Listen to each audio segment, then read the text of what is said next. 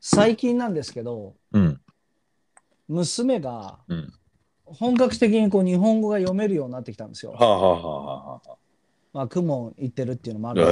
ええはい。で、それで、まあ、街中を歩いていたら、うんあれ、小鳥のお店っていうのよ。うん。で、まあ、大爆笑だったんだけれども、はい。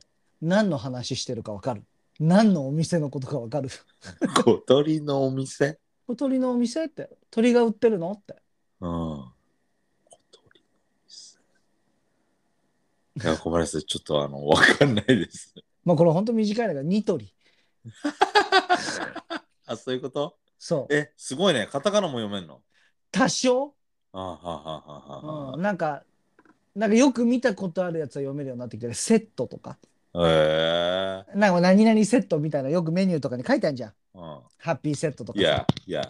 この前好きやで好き好きセットみたいな。はあはあはあはあはあ。なんかちょっと多少なりともカタカナが読めてるみたいで。すごいね。ねえ、なんかやっぱりちゃんと効力があるんだね。金払ってるだけのことはあるよね。まあ、その、雲に関しては、うん。僕の子供も言ってんすよ。あ、本当に、え、う何ん算数あー上の子は算数、下の子は国語。いや、でこれだから、うん、僕、通わせたあの、うんきっかけが、うん。下の子が、まあ、んやべえと、 僕の中で感じて、うんうん次ね、この4月で小学生になっちゃうんだけど、うん。うん。あのーまあ、ひらがな読めんだけど、うん。カタカナが読めないと、うん。うん。僕は感じたの。うん。それで、ちょっとこれやべえな、みたいな。俺がこの年の時にはひらがな、カタカナ読めてた記憶って思って。すごいね。俺もう5歳の時の記憶なんかなんもないわ。うんいや、わかんないよ。それは自分の昔の記憶が美化されてるんだと思うけど、うんうんうん、うん。た、だ、俺はこれよりできたって思ってたから、うん。いやこれやべえなと思って小学校始まって、うん。全然こう字読めなかったら、どんどんどんどん遅れていく一方で、うん。あの、僕のね、あの、それこそ、あの、血を継いじゃうと思って。 いや、もう血はついでるよ。 100%な。 100%。一番濃いよ。誰よりも濃い血をついでるよ。うん、そう。だから、ちょっと手遅れになる前に、うん、僕は、えでも、でもそれでできるようになってきてるわけでしょいや、実そ際れで雲通わせて、うちうんの嫁は、いやいや、そんなのいいよ、まだ、みたいな。はいはいはいはい。覚えるよ、みんな、みたいな。うんうん俺は、いや、手遅れになっちゃまずいんだと。うん。最初ながんで最初が大事だから、俺がそうだったからって思って、うん。僕はそこはもう嫁を振り払って、あの、雲に入会したんですけど。僕は、うんどちらかというと、そのひらがな、カタカナとかっていうよりも、はい。僕人生において勉強したっていう試しがないんですよね。はい、私もです。だから勉強っていうのはこういうものだよねっていうのを幼少時代から身につけてほしくてう通わせたのーん。でもよくよく考えてみたら公文といえば算数だよねみたいななんでこんなところでひらがなカタカナやらせてんだみたいなうーん、なるほど ね。雲って算数のイメージなんだ。だって公文式っていう言葉があるぐらいだからさそれってね、算数に対しての雲式っていう。そうだかあらら 1+1 は丸じゃなくてうん、 1+0 丸は2あー、丸は何っていう考え方なんだあよー、なるほどね。ねそういうやり方がなんか公文式みたいなああ、らしくてそうなんだ。そうそうそうあでーそういう問題をいっぱい出させてこうあの地頭をつけるみたいな感覚、うんいやいやいやアイディアをね、そのそうクリエイティブにさせるみたいな。そうそうそうだからその数字の本質を分からせるというか、うんそうんうんのうんうんあのメモライゼーションなんだその、はい暗記暗記じゃなくてはいはいはいはいはい。そうっていうところでまあ僕は雲三日坊主でやめちゃった子なんだけどあやってたんだ。俺もあれぐらいの子に入れられ入れ行って兄貴も行ってたっていう記憶があって。いや、あの頃に、 この年頃で、三日坊主ってどういう意味いや俺ね鉛筆に鼻突っ込んでそれをねそれでふえーってやってたらねそれをねパチンと叩かれて何やってんのって言われて次の日からもう絶対行かないっつって行かなかったのねそう。あすごいね。その頃からやっぱりこう反骨精神みたいのが芽生えたの。なクボンのおかげでこういうふうなヒヒールになれたのが世の中のヒールっていう形 あで。なるほど。はい。これはあくまで、あの、まあ、訓問式だ。 クモン式。俺これはね、マジで多分ね、多分ね、あの数少ない知らねえ大人から怒られる体験だったんだと思うん だよね。当時。はいはいはいはい。そう。あのやっぱり衝撃的じゃない知らないお子供から怒られるって。まあ、そうだね。今のご時世の子は全くそんな経験ないかもしれないけそんど。な契約もないかもしれないけれどもさ。うんはいむは昔でもあんまり、まあ、もちろんクソみたいに怒ってくる大人ってちょこちょこいたけどい。いや、でもやっぱり衝撃的な戦慄が走ったの俺の中で。その、その、一番最初に怒られた、うん全く知らない、馴染みもないうん、大人が、うん 雲の先生だったの。そうあのね 俺こういう話してるからちょっと思い出すんだけれども、はいうちのおじさんに、はいあのめちゃくちゃ怒られたこともあってあの。空手の先生ですか。そう空手の先生んそれはあのラムネに入ってるビー玉が欲しくてはいはいはい。ラムネを割ったのあえそれでぶったたかれた記憶があるの その記憶とクモンの今でもすっごい鮮烈に覚えてるーじゃあそれイコールなんだ。そう結構え、なんそでそのラムネ、ラムネを取ることはいけないことなのいやだからあのその45歳のガキがガラスを割るってよくないじゃんあーまあ危ないとかい瓶こそうとね瓶のガラスを割ってそれを取り出すってそれを多分彼の子供たちと一緒にやってたのよ俺はあ楽しんではいはいはでいそこに対して何やってんだお前みたいになったんだと思うんだよあなーうちのそのおじさんは怖かったからーいやそうだからその記憶がすごく鮮烈であとはもう本当に鼻に鉛筆突っ込んでたの今でも覚えてるもんなあーでどっかなのるほそこのむクソムカつくムカついた記憶が多くて今でもあれ鼻に突っ込んでる子供の頭叩くって危ねえよなみたいなそれを正当化してる からね今でもどねじ曲がっとるそう今でもあの大人のやり方やっぱり間違ってたわみたいなあい鉛筆抜いて頭叩くならわかるけうんど入れてる状態で頭叩いてうんグッと入っちゃったらどうするんだよぶっみたい刺さっちゃってなねそうそうそうそうで今でもそれはあるななるほどねまあ一理ありますけどねまあそっからもう僕はまあお大人に知らない大人に怒られ続ける人生が始まっていくわけですけどああなるほどうん不問式なんだ俺昔小学校の時にさいや本当に黒板にめちゃくちゃ消しゴムじゃなくて黒板の黒板消しにめちゃくちゃチョークいっぱい書いてああはいはい本当にあの引き戸の間に挟んで先生来るの待ったりとかしてたも んねまああの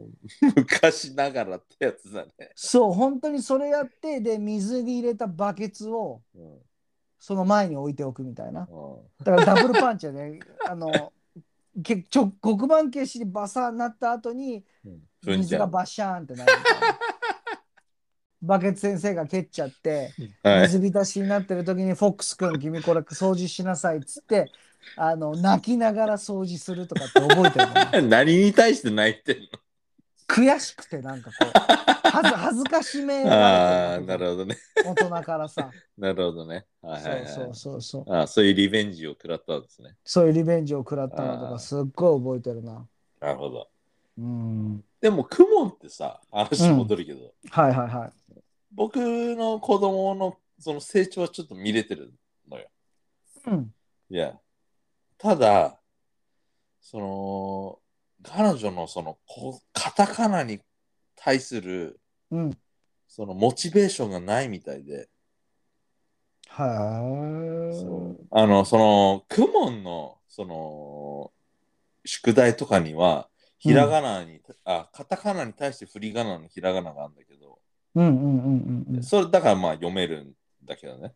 うんうんおそらく彼女は全くそのひらがなしか読んでなくあカタカナをもう完全にスキップしちゃってるシシャャッットトアウトしちゃってるのいや見えてないんだて、ねそはいはいはう。で、今日もなんかあのーキノコの山、いうんおかしくってて、俺がなんかこれなんて書いてあるのって、はいはいは箱に、箱に書いてあるね、いうん彼女に読めそうな字をうん読ませてて、うんチョコレートのなんちゃらみたいなカタカナで書いてあったのがあったから、うんこれはなんて書いてあるのって、そろそろわかるだろうと思ったら、うん。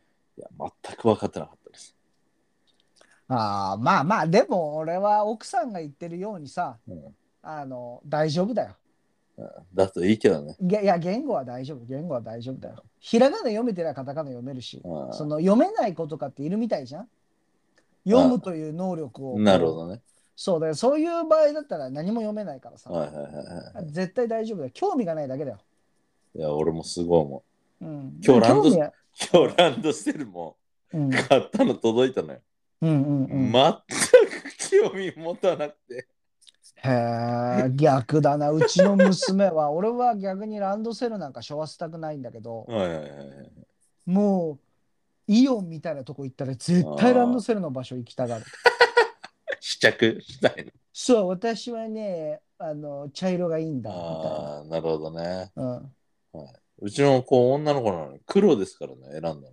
いや、いいじゃいない。や、いいんだよ、別にうね。んうんいいじゃいんなだけど、自分で選んどいて、全く興味持たないってどうなんみたいでまた高いんだよね。な。いや、高いラね。ンドセルがね。で、高いけどさ、うん。あの、関係ねえやん。俺関もラ係ン、ねえアンチランドセルなんですよ。うんうんうん。だからうちのはもうめちゃくちゃ安いやつ。いや、それをこの前教えてくれたけど、うちもそれにしたいけれどうも、んそれがあったのよ。はいはい。そしたら私これ嫌だって言ってたもんね。あ、そうん、もうちょっとこう、やっぱり増殖があるものが欲しいんだよね。う。僕リボは、ンみたいなやつ。いや、僕うはんそれよりも今回さらに、あの、価格が安いやつをネットで見つけたんで、へそえ。そっちにしましいや、わかんないけどさ、うん俺も小学3年生ぐらいまでしか通ってないからさ、日た。本いや学、校。はいはいはい。でもなんか、少なくとも覚えてるのが、ぺったんこのやつがかっこよかった。ああ、だわからかる。ボロボロのね。俺はもうずっと踏んだりとか、投投げて、ランドセルでドッジボールするとか、やりに くあの、なんか作ってた。その、なんあかー昔のジーパン作るみたいなあ。ははダメージランドセル。そうラ、ランドセルどうやってダメージできるかみたいなこと、はいはいものすごいこだわってたの、ああ、ピなるほどね。ピカピカのランドセルがダサく見えてしょうがなかっああ。僕は、僕も4年生の1学期までしか日本の学校行ってないけど、た。うん。あのーずっとクローゼットにしまってあった、その後ね。クローゼットにしまってあったあのランドセル、ピッカピカだったあ、そうなんだの。い。や。あものう、ノかーノータッチみたいなね。ボロボロのはかっこいいのはわかんないよ。俺も、すごうんうくんそれは共感できるんだけど、うんうんうん僕のはもうピッカピカで、なんなら、なん か黄色い反射板まであの新品みたいについてた。へ え。なんでかわかんないけどね。じゃあ、俺のはもう鍵も壊れてたし、バカバカなの。そう、横のストラップは切れてるわ。カ あ、そッう。ターで、カッターでザクザクされてたりとか、はいはいはい はい。まあ、そういう自分でダメージ確保してたよね。本当に。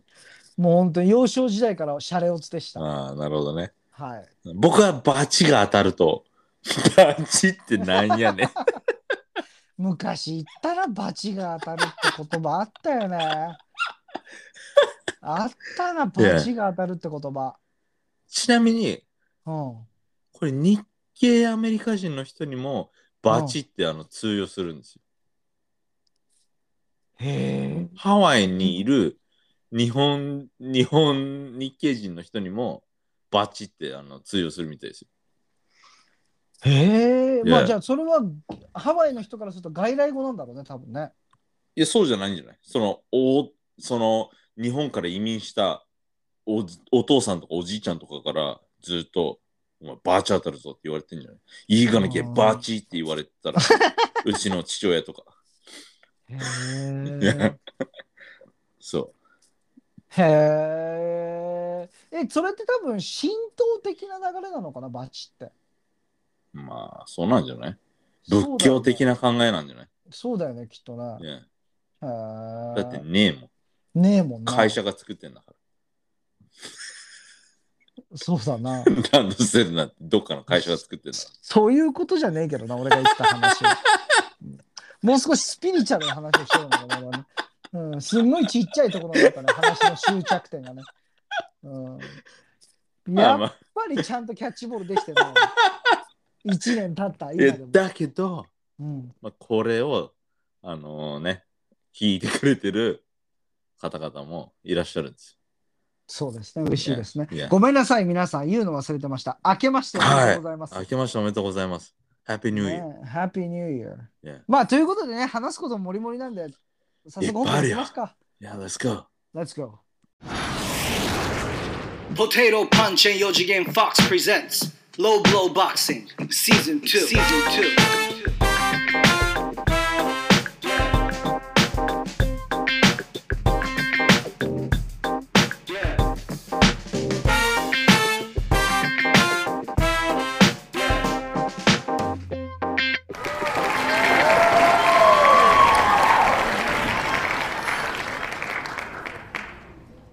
オーライ、Let's start the show! Welcome to Low Blow Boxing! よろしくお願いします。私、四次元フォックスです。そして、マーティン・ルーサー・キング・ジュニアさん、お誕生日おめでとうございます。おめポでとテうごトざパいンますチです。さあ、あのね、マーティン・ルーサー・キング・ジュニア、私もすごくこの話したかったんですけど、おー、OK。はい。実はマーティン・ルーサー・キング、まあ、キング牧師というふうに日本で言われて、うんまあ、奴隷解放の運動家ですよね、活動家なんですけれども、まあ、CIA に殺されてしまったみたいな、そういうエピソードもある方なんですけれども、今日ですね、うんえっと、ニューヨークでは間違いないと思うんだけれども、モニュメントが出来上がったんですよ、マーティン・ルーサー・キングを称えて。はい。でこれってまあ黒人のアメリカ系黒人に関してはすごいまあアメリカ系アフリカ人ですよねう。んに。関アしフてリはカン・アメリカン。アフリカ系アメリカ人か。いや。に関してはすごく重要なモニュメントなんですけど、はこいのモニュメントが超へんてこりんで、うん。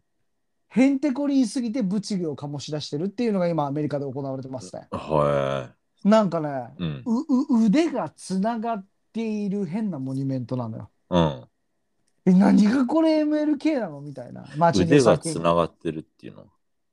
腕をうん。体を通してない腕うん要は腕が右手と左手がつながっているループしている腕うん。がぐにゅんとこう一周しているようなモニュメントなんですよ。はい。はい。はい。はい。でその付け根の部分とかもどっからどう見てもうんちに見えるはい。ぐにゃぐにゃしてて。はでいそれで腕のその上腕二頭筋ぐらいのところになって上腕筋上腕になってくるとちょっとちゃんとした腕の形になっててなんかはい数珠みたいのをしている女性の手なんかはいアクセサリーなんだと思う、あと男性の手かながなんはか握手をしてないんだよね握手してんのかなしてないのかなんか腕のモニュメントででなんでこんなの作ったのみたいになってるっていうああ、はい。見えたはいはいはいはいいや、検索した見見てる、見てる。そうそうそうこれが結構あのアいやフリ腕カのモニュメントだ。そうんち。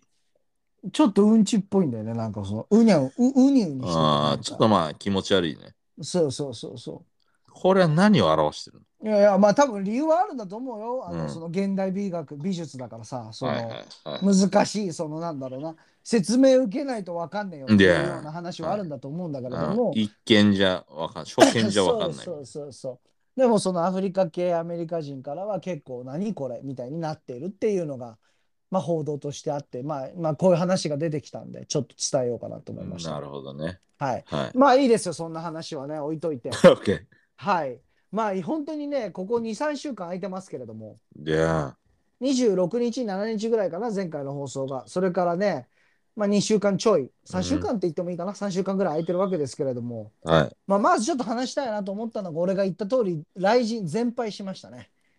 そうだね。すごいでしょ言った通りでしょじゃあ、じゃあ。全然ダメじゃないって言ってたと思うけども、俺。 でもさ、うん。全部反転まで行ったよね。俺それ以外だったんだよね。まあ、そうだね。だから、で、実はベラトールの選手たちも非常にこう、雷神の選手を叩いていた。えー、で、これ、精神状態っていうのもあると思うんだけれどもさ、はいどんな戦いでもあいつめちゃくちゃ弱かったよっていうインタビューする人っていないじゃん。なかなかね。それって自分の株を下げないためっていうのもあるんじゃないかなって思うのよ、ちょっと。わかる。商品価値が下がっちゃうからね。そうそう、自相手分をが今やってこうそう大きく見せるよね。そうそう、そう俺いうはのが、それよりさらにすげえんだっていうね、そうそうそうそう、はいっていうのもあると思うから、ここに対して明確な答えはわからないんだけれども、 あの、クレベルのことは AJ は結構こう伝えてたね。あ、そトッうなんだ。プトップファイターぐらいやっぱり強いよ。あーでなるほもうどね試合内容を見ると、まあまあ全員検討はしたとは思うんだけれども、はい。まあ、やっぱり最終的にレベル違うよなっていうふうにはすごく思わされたね。あーなるほど。うんはあはあはあ僕はね、ちなみにね、うん、見てないんですけど、はいはいはい。なんかたまたま YouTube 開いたら、うん、 1、2試合目は無料配信みたいなのをやってて、うん、あの、有志、 はい。有志と、うん、誰がやったかもう覚えてないんだけど、その2試合だけ見たんだよね。ちなみに僕はもう一周して融資好きです。あ、そうなんだ。一周して。はい。うん、その心は。なんだろう。 すごい華やかじゃん。いや、まあもちろんね、元ホストかなんかでしょで、フィジカルトレーナーみたいなさ、うん、それでそう、そういうベストボディジャパベンみたいな。ストボディジャパンみたいなさ、いや、いい体してるし。すごくいい体してて、 Yeah. で、こう、リングに対してのお金の使い方とか、あー彼のインスタも。も今日この話するだろうなって思ったからちょっと見てたんですよ。はいそしたらもうなんか K-POP スターかよ。いや、K-POP スター以上だな。なんかこの、え、なんかもう、イタリアの超高級マフィアですかみたいな格好して歩いてたりとか、はいはいはいはい。なんかもうここまでやりきっている、なんだろうこれ、このカレー、なんかベルサイユ宮殿のから出てきたんじゃねえのみたいな感じの、こういうパフォーマンスは、なんかもうい、い、行き過ぎてて好きだな。逆に逆に、だからうん一周したっていうのはそこなんだけど もう振り切って。そう、最初はすっごい嫌悪感だったの、俺見てた時。はいはいはうわ、またこういうの出てきたよ、みたいな。はいはいはいえ、何カズのまあ、まあカズのカマセイネだったじゃん。カズの息子はい。の。息子のね。いや。そう。でも、なんか、あの、ステージパフォーマンスとか、そのプレゼンスがすごくて、ああ。もう完全にまあ食いそう殺再利用さしれた、てるよね完全に食い殺したというか、いや。彼の方がむしカズろ、うあんの、今、名前が知名度があるよね。そうそうそう。で、ブレイキングダウンとかにも出て、うんうんうんうんうん。で、それで、まあ、で、雷神にこんなやつが出るのかっていう形で叩かれて、いや。で、それに対して、また朝倉未来もバックアップして、ああ。そう、いろんな方向があっていいんじゃないのいろんな人が。それがなる格ほど闘技が広まるってことでしょみたいな。うんまあ、グーネもでも出ない、こうん、なるほど。う、あの、一つの意見があって。うん。 でそれで、なんか、そっからまあ、試合一切見てないけど、俺は逆に言うと。いはい、見てねえや、俺はね、キャラクターとして好き。キャああ、はいはい。そうねラクターと好き。でもやむちゃ、やむちゃ的なね。いや、うん、いいでしょって思うの。もう、ブレイキングダウンがここまで流行っている以上、うん、うん、キャラクターとして好きで、うん、っていうのもありかなと思ってて俺うは。ん。その彼に求め、君が彼に求めてるものは強さじゃなくて、うん。そのエンタメのキャラクターなんだね。そうなんかもう本当になバルログみたいな感じじゃん。バルログ強えけどな。まあもちろん。 はいでもねいろんな色がいるよっていやわかるわかるファイターたちっていろんな人がいますよっていう中でさ、はいまあ、ストリートファイターとかさキングオブファイターズとかさいろんな格 ゲーまあ鉄拳とかいろんな格 Yeah. 格ゲーがある中でさこういうキャラっているよねみたいなちょっとステレオタイプ的なものをこう、はいはいはいはいっぱい出していくわけじゃないい。や、いや、実直なやつナンパなやつみたいな。いや、その中でさ、そのなんかこう、フレンボイアントっていうの、英語ではああいうの、うん、うん、うん。その肩パッドからこう、うなうなしてるのが出てるみたいなさ、うんそのわかるでしょ、うん王子様的な。はいはいはい。ああいうキャラっていうのも必ず格ゲーとかにいるじゃない。はい、はい。うんでも、見なかったキャラだと思うのよ実際のリアルファイターのはい中ではいははいはい。現実世界でね。現実世界では。うん。で、それを、あの、まあ、イケメンだし、めちゃくちいゃや、すごいかっこいいす顔してる。ごいかっこいい顔してるし、なんか一つ僕はこういうキャラクターとして俺はすごく好き。うん、いてもいいんじゃないか と。まあでこれで強かったらさあのなおさらだと思うけれどもさもうそうんの日本の格闘技の興行の中で強いなんかもう俺何回も言うようにたかが知れてるから今まあ今回証明したしそういう方が証明されてるから ね。はい。 そうだからもうキャラでうん。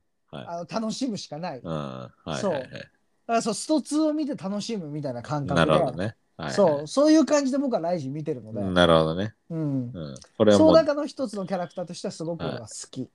WWE ファンならでああ、はもうもうすごくいい例じゃないですそね。れはが。いはいはい。うん、WWE では俺はああいうキャラクターめちゃくちゃ嫌いなんだけどはい。僕、バルログも嫌いなんだああ、はいはいはい。けど。うん。ああいうのいっぱいいるんですよ、アニメとかにもさ、かはいあの漫画とかにもああいうキャラクターっているんだけど俺は好きじゃないんだけど、リアルで、うんああいうのを見たときに、うわ、こいつめちゃくちゃ顔整ってるなとか、うんあのね俺ね、その、そのカズと戦ったときに、いやかか カズじゃない、カズの息子とジュ戦ニアったね時に、そう、ジュニアと戦った時に、あの、青コーナー、ユーシーみたいな紹介をされた時、うん彼のポーズがあるんですよ。ああのああいうフィジークみたいなそう、フィジークね、俺もあそこから結構好きなの。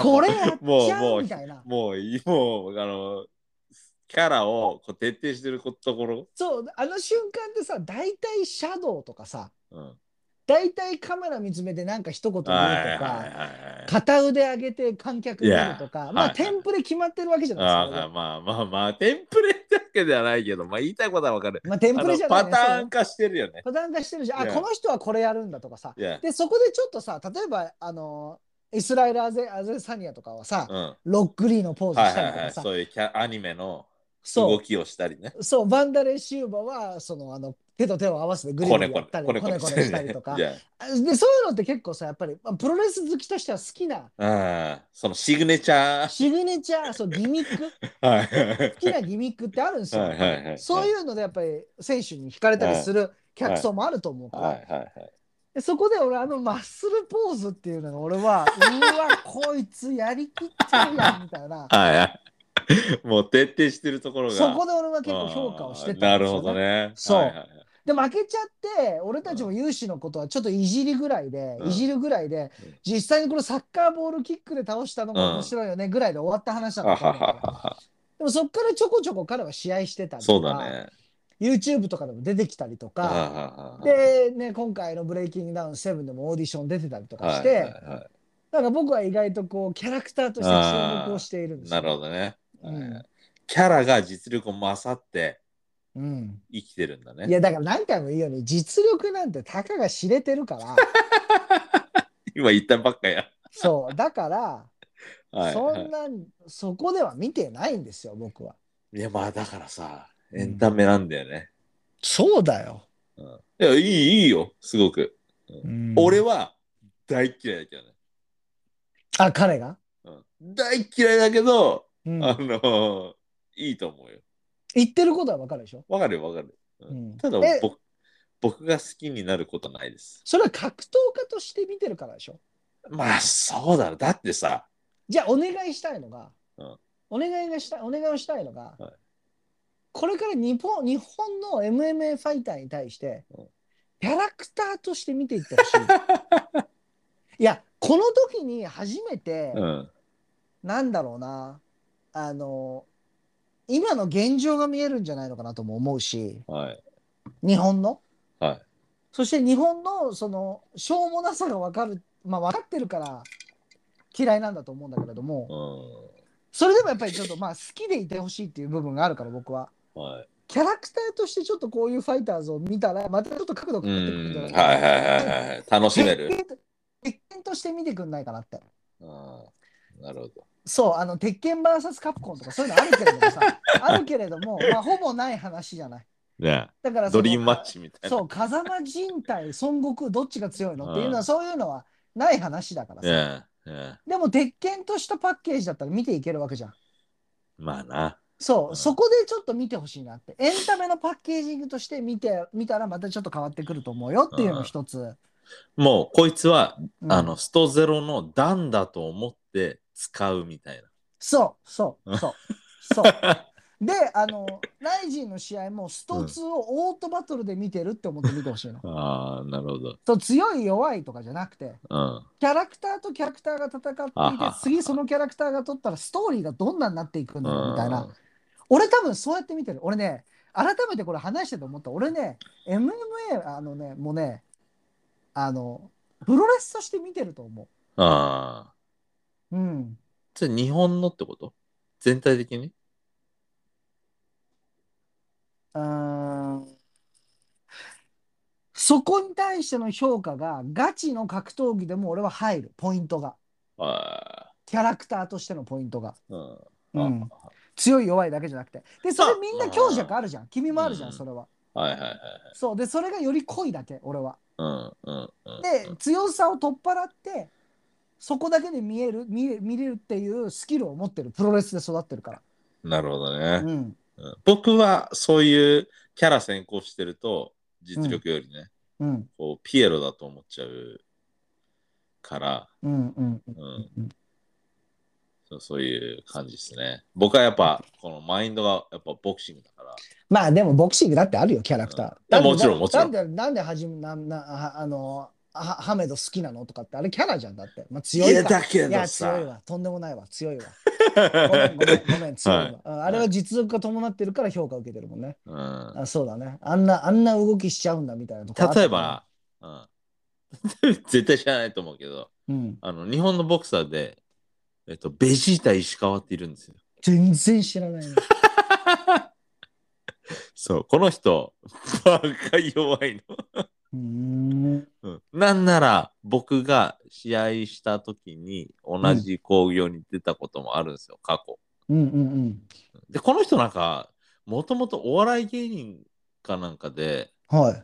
どういう芸をしてるのかわからないけども、まあその、ボクシングするときは、ベジータの戦闘服を着てリングインするの。カツラかぶって、へあーの、スカウターして。へーそこまではいいんだよ。すっげえキャッチーで。うんうんうん。そこで実力もそこそこついてんだったらいいんだけど、まあ、マジで弱いんですよ。じゃあ、ピエロという評価をしてるんだ。そうそう、僕はね。はいはいはいはいはい。うんだって6ラウンド、6回戦戦えるレベルなのに弱すぎて、4回戦に 戻されてるレベルなんですよ。へー聞いたことないレベル。そういうのそはうなんだもう僕は全く受け入れられない。ベジータ石川がすっげえ強かったら話は違うよ。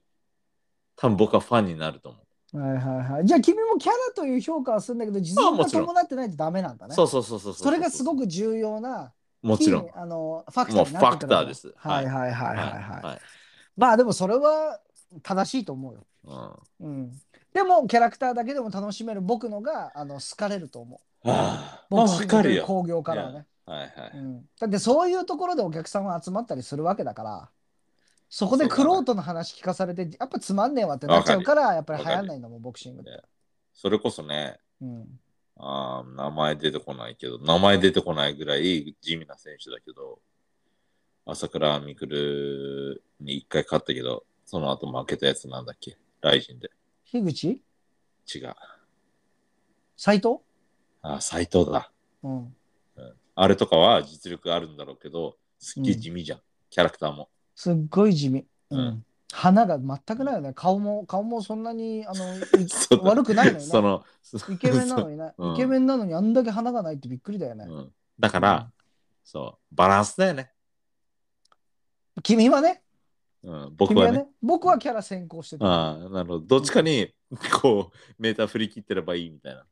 そうそうそう。で、つあそうだね。だからまあ、堀口教授とかは逆に実力のが強くてキャラが薄いと思うのよ。ああ、なるほどね。そうでえ好きだけれども、す一番好きなファイターではないのは多分そこなんじゃないかな。なるほど。うんどちらかというと、好きとかっていうよりリスペクトのが強いとあ思あ、ははははは。う。バランスで言うと、やっぱり天那須川天心とかすごいんじゃないはあはあはあファイティングスタイルのキャラクターもすごいし、はいはいはいはい。でやっぱりオフショットみたいなものもやっぱりキャラクターがやっぱりできてるし、はいで、実力はやっぱりまあとんでもないじゃん。はいはいはい。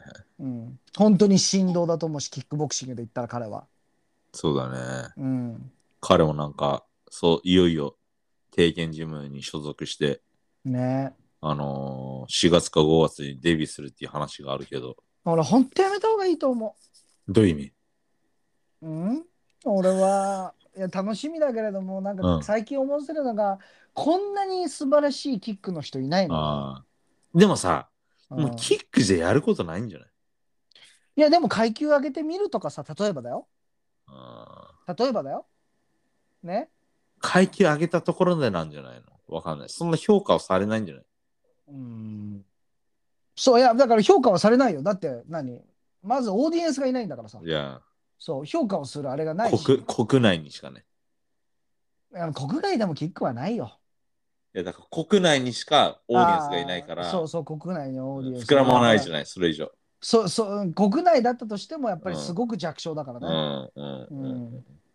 そう、だけど、彼が、なんか僕がちょっと見た情報だと、4月ぐらいに、あケンシロうん。ウケンシロウが今2団体のチャンピオンなんだけど、うん。えっ、と、別の団体のチャンピオンと3団体のベルトかけて、うん。なんか4月ぐらいにやる話があるらしいの。ナスカ天心と。違う違う違う違う。ケンシロウがあ、ケンシロウがね。はいはい別のメキシコ人のチャンピオンかな、はい。はいはいはいはいはいはい。とやる話があって、それの前座で天心がデビューするんじゃないかっていう噂話を僕はちょっと見たけど。そうなんだね。うんまあまあ、センスは抜群にある人だと思うから。あるよ。若いし。うん、だからね、まあ、伸びてくれるなら嬉しいけれども、 Yeah. ボクシングは全く違うスポーツだしう、ん。なんかあんまりその YouTube とかでもさ、ちょちょっとこう、練習にあの行ったりとかするじゃん。はいはい。京口のところにも行ってるし、はあの、あの、なんだ、竹原さんとか畠山さんのあのうん3人のところにも行ってるしあ。、はああれは竹原ジムなのかなあ。はいはい。に行ったと思うんだけれども、なんかそのもちろんさ YouTube 上の褒め方はしてるんだけれども、はあはあ。あこれ本当じゃなくて YouTube 上で言ってるなっていうのをちょっと感じてしまったみたいなのもあって、俺は。はあはあうん、なるほど。そうだからちょっとねどうなのかね、まあまあ期待はしたいですけどねそうですね。まあ、うんでも、もうなんか、融資の話からこんな話膨らんじゃったけど、はいライジン、まあ、負けて、はいなんですか、次は。あそうねあ次はねえっとまあまあ我々話してたあのデイビスやっぱり勝ちましたねいやー、ジャまあ、たパだンとだっデイてビあスの、強かったね。調調整試合ではあんまり調整試合っていうレベルじゃないよって前回言ってたんですけど、はいあなたははい。まあただちゃんとしたノックアウトはあったじちゃなゃいんとしたというか、まあ、相手がギブアップしちゃって ね。ギブアップしたよね。ねそうだからまあでもじゃあギブアップって俺結構相当だと思うかいや、らもちろん。ある意味ノックアウトよりきついと思いういや、わかるよ。だってもう、心を折ったわけでしょ。そうそうそうそんんんでも僕、これ、見てて、う、うんあれなんかすげえ調子悪いのかなと思ったんだよね。デイビスが。はいはいはいはいはいはい、なんかその相手の動きを見極めるまでがうん結構時間かかってたなと思って、うん、まあ、だんだんだんだん彼のペースになってって、あの、相手のガーシアは何もできなくなっちゃったんだけど、うんいや、それまでね、僕ちょっとあれってやっぱ思ったんだよね。この間のその、フィアンセだか、ガールフレンドだか知んないけど、うんこ事件がやっぱ響いてんのかなって。まあでもさ勝ったじゃん勝ったよ。うんいや、やっぱ、レベルの差だよね。え次はライアンでしょだって。っていう話だけど、うん。今日僕が見たニュースだと、うん。ライアン・ガルシアの、あのプロモーターがオスカー・デラホヤなんですよ。ゴールデンボーイプロモーシそョンうだよね、そうだよね。はいうんうんうん。で、オスカー・デラホヤがツイッターで、なんかそのデイビスたちとそのディーうル、ん全部その内容は決まってるけども、えーコントラクトはまだがあのデイビスがサインしたのを受け取ってないと。へえ。で、デッドラインは、あの、締め切りは1月15日だって言ってるド。もう過ぎてんじゃん。の。いや、だからまあ、日本時間ではまあ今日だけど、まあアメリカでは明日まであるよね。そっか。いや。まあ、え今日16日でしょ日本は。おうしゅ。じゃいあや、ア今メ日、リカ、アメリカも16日だよ。そうだね、今日、今日15、16だね。うんだからまあその後どうなったのかわからないけど。うーん。で、これコントラクトサインしたら決定だ。うん、だけど、なんかそれ、ソースを見てると、まあやっぱなくなる話も全然あり得るみたいな。でそれは罪状の話で。いやいや、そうじゃなくて、その、契約が合意しなくて、あデイビス側、と、そうなんだはいはいはいガルシア側うーん。そうガルシア側が、あの、受け付けない可能性の方が高いけども、うん、デイビスも、あの、なんか、こう、やっぱ契約しないっていう可能性も全然大いにあるみたいな風に、ああ、そうなアんだメリカの方では書いてあったけどね。へえ。いやー、もったいないけどね。これかなりもっ盛たりい上がっないでてるかすら。ね。あの、でも、あの、あの興行自体、すごく良かったよね。デイビスの興行自体ね。この間この間結の構、結構あのーフルスタックだったね。カードいっぱいいいカードだった。カードいっぱいあったし、なんか濃密だったね。内容がいやーだってうん彼面白のい試合たくさんあった。彼の前座も君の大好きなジョロン・エネス。ジャロエにすごいじゃん。すごいけど、俺うはん相手が頑張ったなって思った。いや、だからて、俺は見てたのは徹底的に、うんあの、封じるような練習してきたんだなって思う。うんもうサバイブしようとしてるのそはう分かったけそうど、そううんでもそうするとやっぱジャロン・エネスでも倒せねえんだって俺は思ったんだよね。まあ、まあ逆にね。いや。ただまあ彼これで IBF の暫定チャンピオンなんですよ、ウェルター級の。いや、だから次はベルト取りに行くでしょ、ちゃんと。で、そのベルト持ってるのが、あの、エロール・スペンス・ジュニアの。うわ、やば。それは勝てないな。いやー、一応なんかその噂、巷の噂では、ジャロン・エニスの方が強えみたいな風に言われてるの。なんか俺、注目度があるだけで、いや、わかるよ。 あでもまだ実力はスペンスのねが、えだって俺、パウンド・フォー・パウンドにも入れてるからさ、俺は。あの、スペンスをね。俺はスペンス入れてるから。はいはいはういやーん。まだあ、けジどャロン・エニスを応援したいけれどいも、うん。うんうんまだ早いかなってちょっと思うう。ーんでもね、ジャロン・エニス、この間見たけど、やっぱすっげえ強えなと思っすげえよ、 あれ。た。俺、だ一番好きだと改めて思う、も今。最近で見る一番好きなボクシングスタイルかもしれない。はあはあはあはあボクシングスタイルっていうか、あんま見たことない、ああいう戦い方する人。うんなるほど。うん。なんかこう、ものすごいアングルの取り方をすうるん、からはいさはいはいはいはい。ポジショニングが見たことないって、 Yeah. すげえあれ困るだろうなと思って。うんうんうんうん典型的な練習をしている、なんだろう、こうリニアな、うん上下、前、後ろっていう練習をしているだけだと、うんあ本当にあの翻弄されちゃうだろうなと思う。で、変に体力使っちゃって、うんで、いいもの、いいものもらっちゃう。ねでへ変な、変なジャブとかストレートとか出しちゃって、どぎついカウンターもらっちゃうだろうな、みはたいはいいな。はいはいはポジショニングがもう世界一って言いたいぐらいかな。い。なるほど。うん。この人はあのボクシング一家で、お父さんもともとボクサーなんだって。うーん。お父さんは全然大成しなかったんだけど、なんか7勝8敗とか6で勝も8よ敗とくか。よよくある話じゃんよ、息子まのああるん方だけど。が。うん、よくある話じゃん。それ、それのがいいよ、俺。サラブレッドとかなんか怖いもわかん。るう。ん。で、兄弟、3兄弟みんな男なんだけど、うん。みんな元ボクサーなの。へえ。うん、で、お兄さん2人いるんだけど、うん。お兄さん1人はあー元世界ランカーみたいな。スーパーミドル級の。そうなんだね。いや。そう。で、もう一人も結構いい戦績だったと思うんだけど、まうあん彼だけね、ジャロン、エニスだけ別次元だったんでしょうね。いやー、すごいでしょ。で、みんな今サポートしてるみたいな。弟、末っ子。いや、そうなると思うよ。お兄ちゃん、あんなの見ちゃう。お兄ちゃんが弟弟いやのあんなの見ちゃったらさ。うんうん。まあだけどさ、お父さん負け越しボクサーでもさ、ちょっと夢あるよね。夢あるうよ。ん。夢あるし、変な話、プレッシャー何もないじゃん。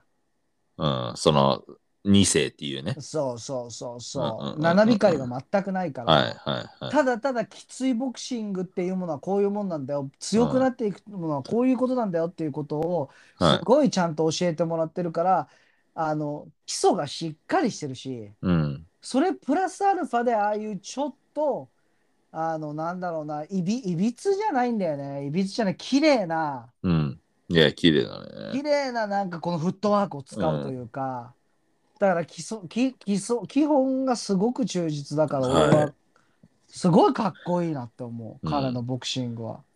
で、彼、ほとんど序盤 KO ばっかなんだけど。なんかそそうそれもあってさなんか、うん空手がやりたいことってこれなんだよなみたいな思わされるんだよね。うなんかん一撃必殺というはいはいかはいはいはシュッバシーンみたいな、い。うん。そういう戦い方するじゃんシュうんッシュッシュうんうんッバシーンみたいなさはいはい。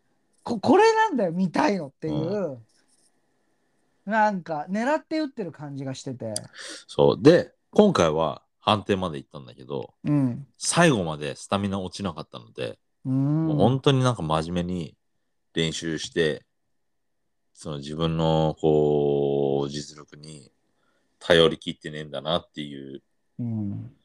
真面目さうんを。僕はすごく感じた。大好き、そういうところが俺 は。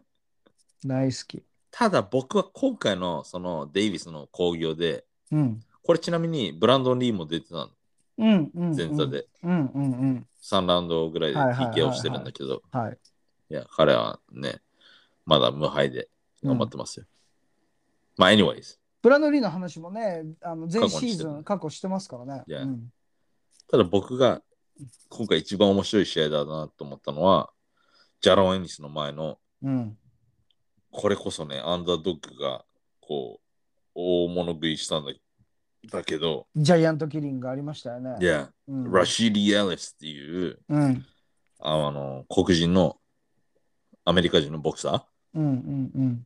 それまで24勝全勝のはい。はい。ファイターだったの。ー。はい。この人が、ローマン・ベラっていう、うん。これベネコロンビアか。コロンビアの選手と試合をしてしたのね。うん。で、これはその IBF のタイトルマッチの挑戦者決定戦だったうん。の。うんだから、うんまあ、そのジャロン・エニスがうスん。ペンスとやらなければ、うん。まあ、い例えばやった、やったら、勝者とこの挑戦者決定戦の勝者が次試合をするのよ。うん。うん。うん。うん、で、大方の予想では、このアメリカ人の黒人のラシーディ・エレスが、うん。まあ、普通に勝つと思われてたんだけど、うん。今回はそのブルーコーナーのうん。ローマン・ベラっていうコロンビアのうんこ。の人すごい成績なの26勝1敗なんだけどほうほうほ うほう。あそれまで25勝1敗だったんだうん。で、25勝のうち 24KO だったの。うん。もう、一試合以外す全ごい部、な。はいはい全部、あの、KO なんですよ。すごいな。いや、彼、今回の試合の1個前の試合で初めて判定まで行った。うん。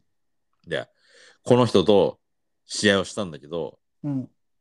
あの、めちゃくちゃね、不器用なボクシングだったんだけど、うん。で、このラシーリ・エレスは、すごいスタイリッシュなボクサーなの。うん。ニックネームがスピーディー。うん。うん、すっげえ速いのよ。うん。足も速いし、うん。手も速い。うん。でこの人は僕、前から知ってるのね。うん。このラシーディ・アレスは。はい。ちょっとこう、コッキーな、ふざける、調子乗る選手なの。うん。うん。うん。よくありそうな。うん。で、この人はまあ僕、勝つだろうなと思ってたんだけど、あの、そのローマン・ベラが、うん。下手くそなんだけど、ずっと前で続けて、うん。攻め続けて、うん。最後のラウンド、2つのラウンドかな。2回ダウン取って、逆転勝ち。うん。うんしたので、うんまあ、。このラシーディ・エレスはアメリカのホープが初黒星つけられて、うん。いや、ちょっすとごいこれは、ね。僕こういうやっぱね、アップセットの試合がすごく好きだね。そうだね。まあはい盛り上がるよね。おお、こんなことが起こったかみたいなそうねそうそうそぐらいうにやっぱりなるよね。はい。まあと言いますと、はい僕、まあもう一つちょっとね、いっぱい溜まってる話あるので、ちょっと次に行きたいんですけど、 OK。イオカ・フランコがね、はい。なかなか俺は、おみそあか。の、大晦日、うん、大晦日だっけあれ、いや、いよ31日かだ。。いよか、大みそかのそっかそっか。お約束なの。あれ、あれ、ドローだったんだけどもさ、はいはいはい、はで、い。統一取れなくて、いや、ただまあ一応6回の6回目の防衛には、まあ、成功したって言っていいのよくわかんないけど、ドローそうがだね成功なのかどうかっていうのは、いや、俺はね、フランコ勝ってたような気がするんだよね。そうあなえんー僕はちなみにね、全く見てないんですよ。。うん。君好きじゃないもんね、ようかなあの、録画はしてんだけどね。イオカの試合っていつもそうなの。いや、あのね、うんいや、ちょっとね、日本寄りのジャッジだったなって思っちゃってるあそうなんだですよね。いや、あのね、圧倒的に後半ね、フランコのが押してたのよ。はい。手数ずっと多かったし、はいまあ最初のうちは井岡野がまあまあ確かになみたいなはい。でも後半の畳みかけようとした感じとかを見るとフランコだったような気がするんだけどまなるほどあ日ね。本人はこれで嬉しいのかなみたいなうん。でもなんまかあ、ドローなんてあるんだっていうあんまりないじゃないドローって二団体の統一戦でましてや。そうそうそうそうんわからない。僕はまあ、なんせ見てないので。う、うんただ、これコメントにもね、来てくれてましたね。井岡フランコ戦の感想もあマジで楽しみにしてるっていう。あまあ本当ごにめんなさい、僕見てない。 あ僕見ましたけれども、まあ、前半井岡のが、まあ、押してたのかな。はまい、はあ、い多分僕は押してたというよりかは、フランコはちゃんと見てたんだな、どういう感じで運ぶのかな、こいつはと。うん。で、ああの、これい押したらいけんじゃないのって、6、7ぐらいから、はフランコの手数が圧倒的に増えて、はもう11、12ぐらいは完全にフランコのゲームだったんだよ。い。なるほど。なるほどね。は何回か入れられてたけどびょボディとかちょっといいの入ったのかなみたいな瞬間はあったんだけい。うど、んうんでも僕はもう圧倒的にフランコだったなって思ったのがスプリット、うん。なるほど。うん、ででドローえあそうまあまあいっかそれでもみたい なだからまあそんな感じだからそんなに、いや絶対これは嘘だよみたいな感じでもなかったんだけどちょっとこれってなんかここでフランコに渡せる日本人でいたいな俺はって思った。うんなるほどね。うん、なるほどね。そあーで、井岡の話となると、う。はい。井岡 WBO のスーパーフライ級のチャンピオンなの、うん。それで WBO の元フライ級の日本人のチャンピオンで中谷潤人っていはいはいはいうはいはい。全勝のチャンピオンがいるんだけど、うん。うんこの人がスーパーフライ級に階級を上げたんですよ。はあ、じゃあぶつかる可能性があるわけそだう、それで、えー次 WBO が井岡に中谷とやりなさいってオーダーを出してる。うーん。中谷潤人はめちゃくちゃ強いんですよ。井岡よりも強い。あーまあ、そ僕は思う、そういうふうに。うーん。まあでも階級1個上げてるからどうかね。ただ、この人、めちゃくちゃ背でかくて、そのへーフライ級フライ級ってうん50.8キロなのね。はいはいはなのに、身長172センチもある。い。すっごっ。そう、 すっげえ背でかいの。しかもサウスポーで。あああ、中谷潤と知ってるわ。いやはいはい、見たことあるわうん。めちゃくちゃ強いよね。強い。すんげえ強い。めちゃくちゃ強いよね。 24戦全勝 18KO ですよ。すっごいよな。この人ちなみにその、あわちゃんと同じ同期の新人王なんですけど、うんうんういやん。まあ、あわちゃんといえば後で話がちょっとあるんですけども、うん。そう、それで、その WBO が井岡にオーダーを出してるので、うん。井岡が次、その、タイトルを、あの返事をしない限り中谷潤人ってやらなきゃいけないんだけど、うん。井岡は返事をしてでも、あのフランシスコ・エストラダとうん。やりたいって言ってるんですよ。フランシスコ・エストラダっていうのは、はいはい、わかるよ。あのうんスーパーフライ級で最強って言われてるうん選手、この間、あのロマゴンにも勝ってるうん。選手なんですよね。はい。ロマゴンと2回ぐらいやって、両方勝ってるのかなうん。いや。だから、わからないけど、僕はちょっと、あの、中谷潤とか逃げてんじゃねえかなって思っちゃうけど、まあでもあるかもね。あると思うよ。うん。井岡はやっぱ若くないから負けたら終わりだと思うし、そうだね。日本人に負けるより、もっと名のある海外でね、うん。名のある相手とやって負ける方が、まだこう、自分のフェイム、うん。名声的にうん。守られるんじゃないかなというふうに僕は思ってますけども、うん。まあ、中谷潤とね、ネクストモンスターって言われてるんで、楽しみだね。この人はスーパーフェザーぐらいまで行くんじゃないかってあの噂されてます。スーパーフェザーまで2階級、こっから2階級上げんの No、もっとで、フライでしょもともとのチャンピオンがフライ、フライ、ススーパーーフライ、パーフライ、バンタム、バンタム、ススーーパーパーババンンタタムム、フェフザェー、ザー、スースパーーフパェーバザンタム、あ、スーパーフェザーだからー。、うわ、すげえな。 6階級六ですよ。いやもし行けたらね。すごいまあ、それはタッパがあるってことだよね。タッパが、まあ、フレームが、そんくらい、全然ある。はあ。で、今、まあ、今いくつ今25歳だって。うー、まあ、いけなくはないけれども、うっんて感じじゃないまあ、ネクストモンスターですよ、本当うに。ん。楽しみ。楽しみだね。そうですね。はい。まあ、その、最初の話に戻るんだけど、はい。あのータンク対ガーシア。うん。これね、一応ね、4月15日にベガスで、えっ、と、T モバイルアリーナうん。で話が決まってるらしそうなんだい。い。や、ショータイムペーパービューで。そうなんだね。いや出るかね、やるかね、やってほしいね。これはでもやったら一番でかいよね。今のボクシング界で考えられる。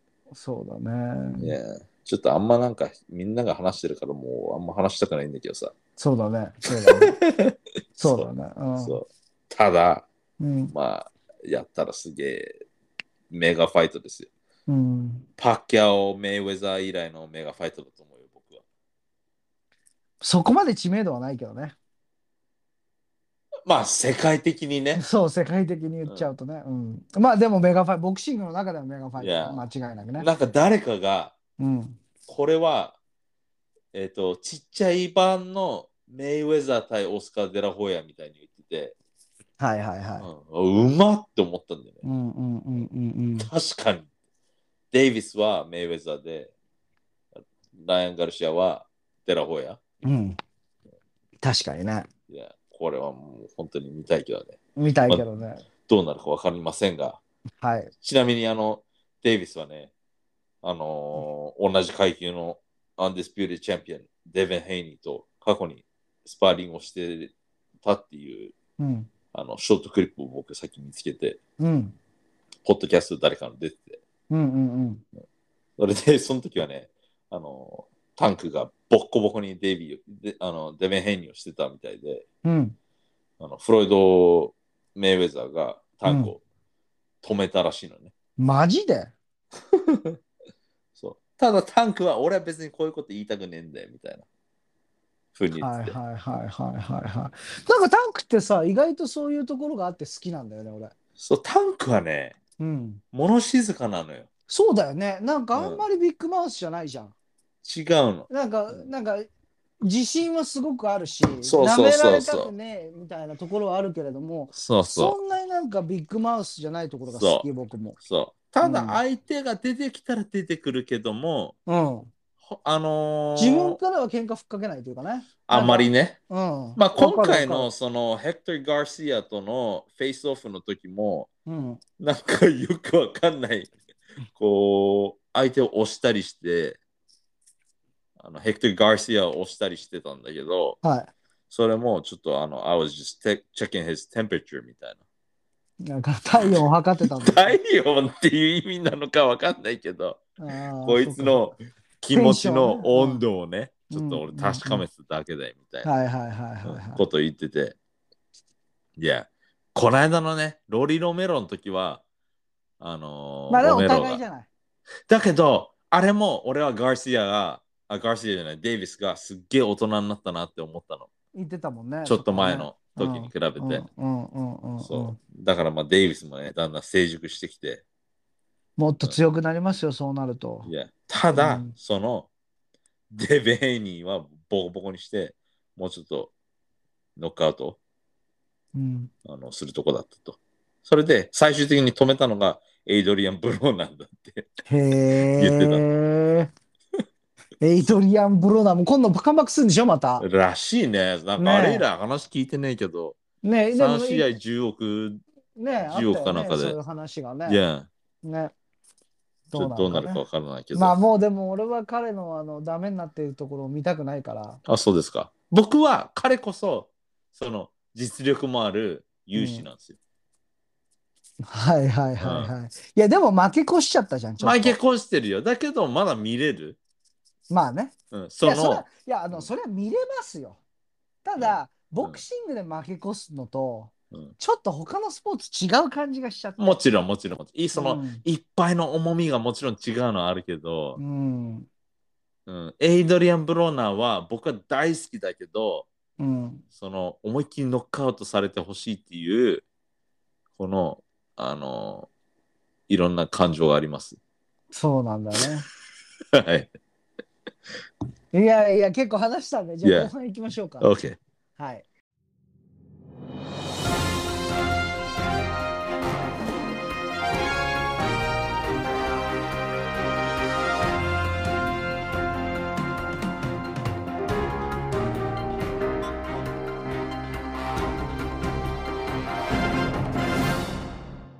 はい、ローブローニュースの時間でございます。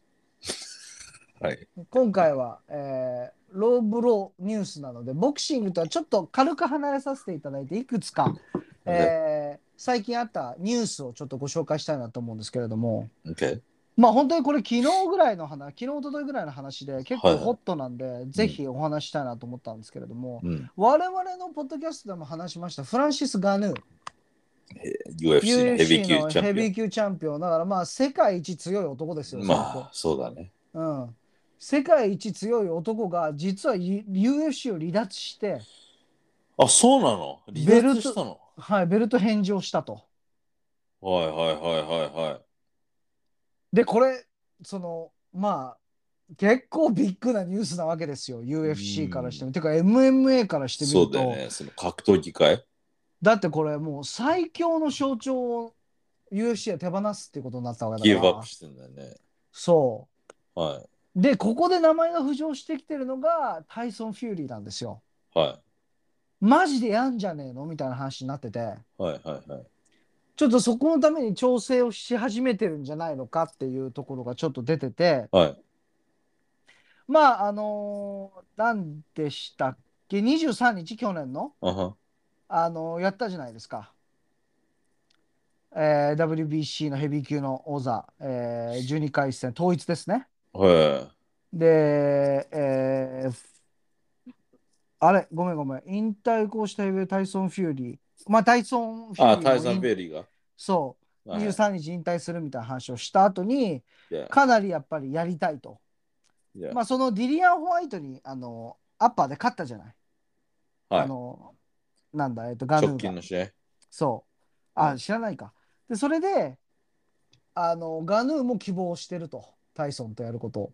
はいはいはい。なので、まあ、先ほどね、前あの前半ではあっちがビッグマッチだ、そのあのライアン対あの Yeah, デイビスがビッグマッチかって、世界的なビッグマッチはこれだと思いますよ、もし Yeah. 本当に。フューリー対ガヌーは、いや、とあの、んで一も番ないことになる直近の試合は、デレック・チソーラってやつだね。あ、そっか。 12月にやってるね、確かに。これは、い引退するって言った後に、やっぱカそンうバだよックしねてあ、そやっってかるそっ試合だか。ね。僕は見てないですけどね。ん10ラウンドに TKO で勝って。いやー、とんでもないですよ、もし本当にフューリーとガヌーがやると。やるのいや、これは噂ではさ、前々からあるけどさ。まあ、ものすごいフューリーがやっぱりやりたいって言ってるっていうところのが強くて、うんガヌーもそこに対して同じ意見だみたいな感じらしいのよ。僕はガヌーがやりたい理由っていうのはやっぱりファイトマネーがいや、すげえさっき言体っっていうた、そうそう、UFC やっぱりお金が少ないので、らしいね。ガヌーでもなんか1試合5000万レベルらしいね。そうんう。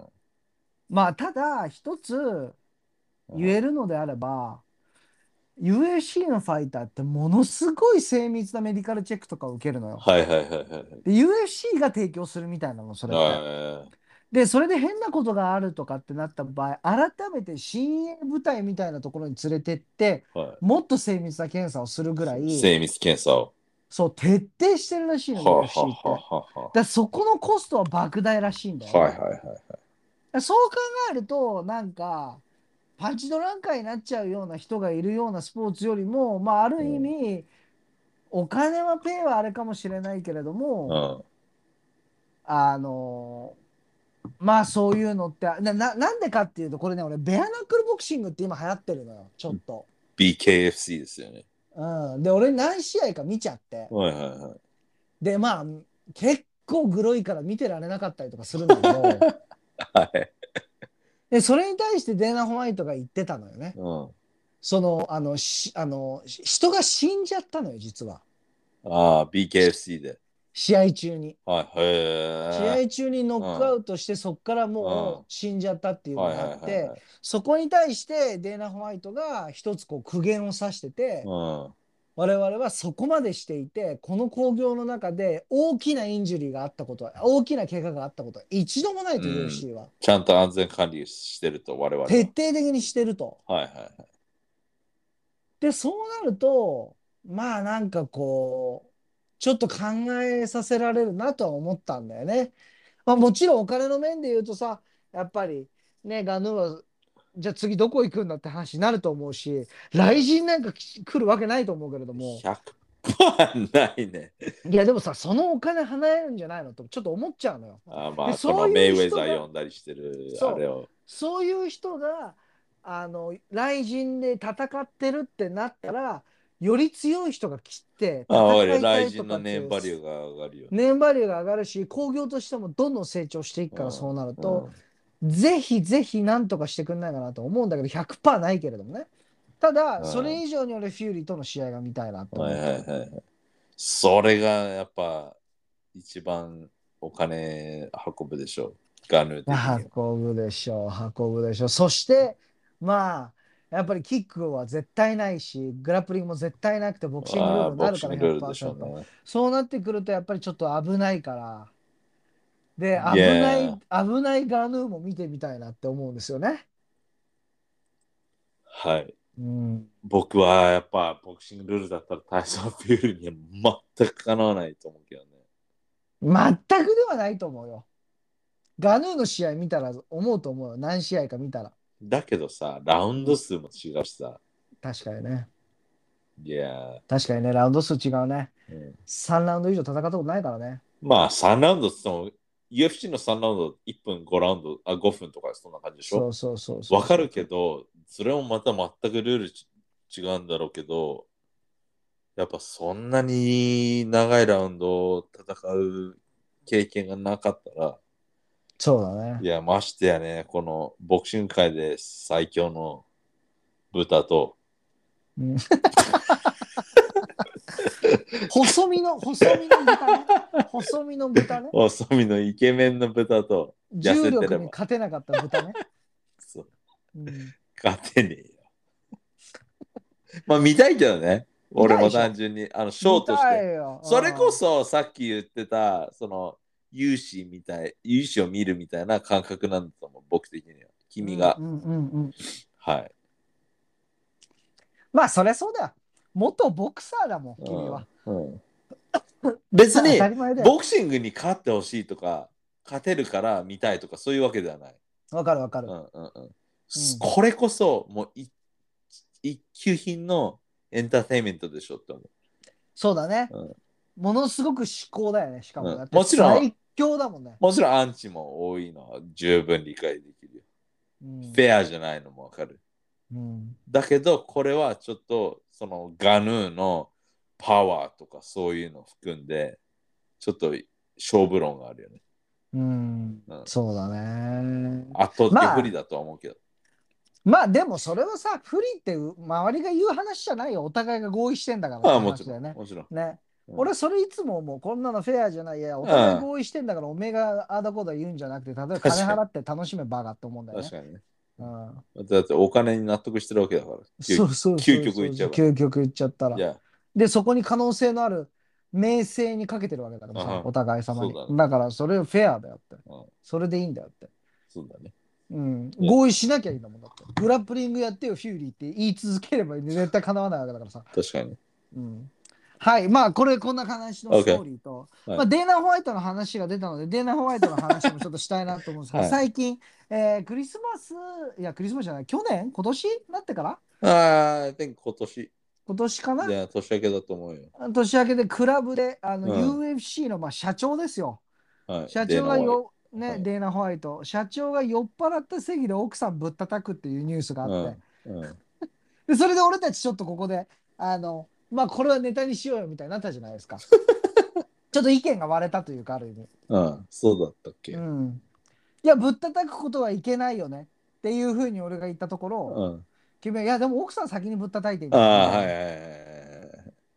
で、そこでちょっと、あまあじゃあこれ取っとこうよみたいになったんですけど、僕の中で。うんうん、まあまあ、あのポテトパンチはそういう気持ちなんだね。そう、UFC がその女をどんな理由であれ叩くやつは、女に手あげるやつは、あの、クビだみたいなことをデイナ・ホワイトが過去に誰かファイター、そういうことやったやつに言ってたんだよね、確か。うんそううんそれで自分がやっちゃったみたいな。うん。うん。だから自分がこうキックアウトされるみたいなニュースを見て、うん。でこう映像もリークしてたからそれを見たら、まあ、そのクラブで揉めててうん。奥さんが最初にデイナ・ホワイトの顔を叩いたのかな、そうだね。うん、そしたらデイナ・ホワイトが、うん、確か叩き直返したんだっけなんか顔を掴んだんだっけなんかよく顔を掴んだか首掴んだかうんみたいな、なんかそんな感じだよねはいはいはいはい。うんなんかぶったたいたっていう感じよりは、うんつか掴んだみたいな感じかな、そうニュアンス的には。ただこう、結構、結構な掴み方というか、なはいはい殴ってるって思われてもしょうがないよねっていうような、んんまあ手を上げたっていう表現が一番。んそうだね。つかみかかった感じだったよね。そうそ確んなか感じだった僕よねの記憶では。うんうん。で、まあ、こそれに対して、まあ、僕は、うん。まあ、この男女平等とかが、こう、すごく言われてる、 しあの、昨今。今、今の世の中ね。うん。いや、あの、いや、お女だって、女の方が手挙げてんじゃねえかと思ったけど、うん。うん君の意見はちょっと違うみたいで。いや、何があれ、やっぱダメだと思ってますよ、うん僕は。なるそほこどは男女差別もクソもないと思ってる。そこはねそこは男女平等もクソもない話で、はい。あの、女性は叩くものじゃない。で、うんもちろんじゃあさ、これがさ、相手ナイフ持ってたらどうするのとかさ、そういう議論になっていくんだと思うよ、こういうのって。はい。常にね。うんそれは命に関わるようなことっていうのはあの止めないといけない。ただ止めるという制止できるうんスキルを持ち合わせることが重要だと思っててうん強い人間というのは。うんそう何腕を決めるとか例えば、うんうん、抑え込むこう拘束つする Yeah ことができるスキルを備わっていることが重要でうんあのじゃあナイフ持って襲いかかってきたからって顔面鼻頭めがけて思いっきりストレート殴っていいかっつう と俺はちょっと違うんじゃないって思うんだよね。それよりはなんかその手を蹴ってナイフを蹴り落としてとか、うんまあ、それで関節決めるなら関節決めるでいいと思うぶん殴るとかはちょっと違うんじゃないのかなって思なるうほどってねいう感じだよね。まあただねその君の言いたいこともわかるというか。いやいや、うんでもね、、うん、デイナ・ホワイトは別にもっと格闘家ってわけではないでしょ、多分。ただ、うんそれで商売してる人間だからいや、よりそのあの人にダメージを与えるっていったところの危険性だとか、ああ、社会的何その、なんだあの影響力だとかっていうのは誰よりも考えなきゃいけない一人ではあるよとは思まあ、言いたいことはわかるけど、う。うんうんだってかうん選手は暴れ馬を要はうん元はといえばそういう部分あるわけじゃない格闘技って。じスゃあトリートで喧嘩するんだったらルールの中でやれや、うんリングの中でやれや、みたいな世界って確実に格闘技っていう興行の中にはそういう入り方ってあるわけじゃん。金も名声も得られるし、一石そう二鳥やんみたいそうそうそう、そっちでいいじゃんっていうさ、いやだあるわけじゃん。そういう暴れ馬みたいのを統括する興行なわけだから、いやシステムなわけだから、な。うん団体なわけだから、そういうのの頭は同じぐらい責任伴わなきゃいけないんじゃない、うんと思う。逆に選手がやっちゃいましたとかのが、なんか、まだ俺は可愛らしい、可愛らしいって言っちゃダメだけど、うんなんかまだ、あやっぱり本質はお前そういうやつだよねみたいな。はいはい。でもお前そういうのをある意味そういうやつらを助けたりするようなうん存在でなければいけないのっていうのはちょっとある。ただ、だからといってなるほどねデーナ・ホワイトが嫌いになるわけじゃないし、あの動画を見て逆に、あ、デーナそこまで悪くないじゃんって思うし、いや、あれが逆にカメラなかったとしたら、もっと話が膨らむし、あーその文章だけじゃね。文章だけじゃ、もっと憶測が立つから、逆に俺はあの動画があってよかったんじゃないのと思っいてる。、やいやなるほど。そう。僕の意見はそっちかな。はあはあはあはあうん、難しいね、これはね。まあ別にこれもまあ正解はないんじゃないかな。うんまあそうだね。まあ正解、道徳的な正解そうそはうないかもしれないけれども、法律的な正解はあるよね そうだね。うん、男性が女性を殴るのと女性が男性を殴るのでは罪は違うと思うよ。うんでこれが男女平等かどうかっていう話はまた違う議論だと思うけどね。ああの法律に関わっていく話に関してはいはいはいははい法律に関わってくる話は俺は本当にフェアにしてもいいんじゃないのかなと思う、はいはいはい。うん、でもそこにモラルっていうのは持っておくべきじゃないかなって思うう、ん。うんなでるほそどっちのが俺は男として男をあげられると思うそっちのがでもさ、まあうん何を、どんな会話があったかわかんないからね。もちろんね、うん。うん、もちろんまあなんともね、いなんとも言いませんけども。うん、いや、まあでも本人がそれ一番反省してたじゃんうん、そうだった。許されることは許されないことを僕はしてしまったってあー本人が言ってたからあ本人が一番分かってるしそれを何だろう釈明せずにあいやの謝罪だけをしたっていうので僕はまああとは法律とか奥さんが訴えるなら訴えてそこでああだこうだもうあとは法が裁く話であって、はうん、モラル的な部分で言うと本人は反省してんだからいいんじゃないのってい。そこで男女平等とか君が言うようなことを言ってた方のが問題になるから そうだね。それはかなり叩かれるんだろうね。そうそうそうそうだからそうじゃなくてそう完全に全部自分がいけなかったってノーエクスキューズはい言い訳はできないっていうふうに言ってたのが、俺は、まあ正しいと思う。それで、うそれでいい。まあ、一件落着じゃないかなとなるほどね思いました。はい。うんまあ、ただこんな世界、こんな話があったっていうもう一つのご紹は介。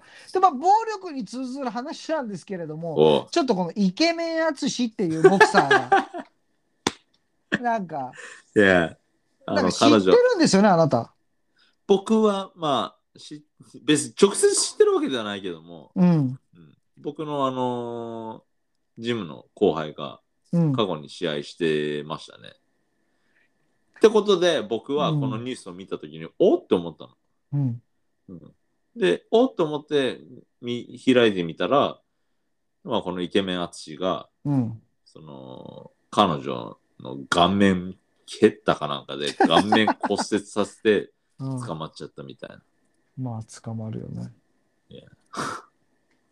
まそこ殴ってたら、そっちのが罪は重かったのかなあ、。そ